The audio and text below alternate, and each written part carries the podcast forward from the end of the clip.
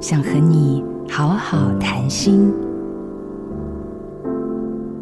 我曾经探访过一位经历手术的年轻病人，并询问他恢复的状况。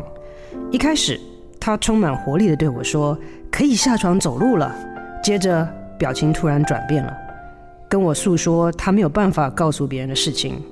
他说，对他很好的未婚夫，在几个月前因为心脏病猝死了。他总是得为了别人装出笑容。我们每天遇到的人，有多少是躲在他们的笑容，或是“我很好”这种说法的背后？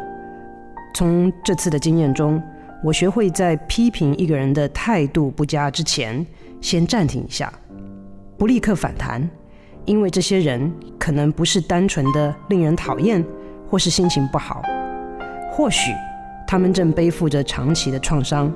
而我不该因着我的反应与态度，让自己成为那根压垮别人的最后一根稻草。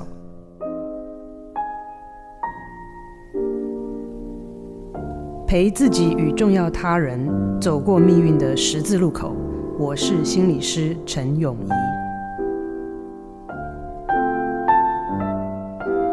做自己的主人，找回你的心。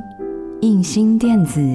真心祝福，好家庭联播网，中部地区古典音乐台 FM 九七点七，北部地区 Bravo FM 九一点三。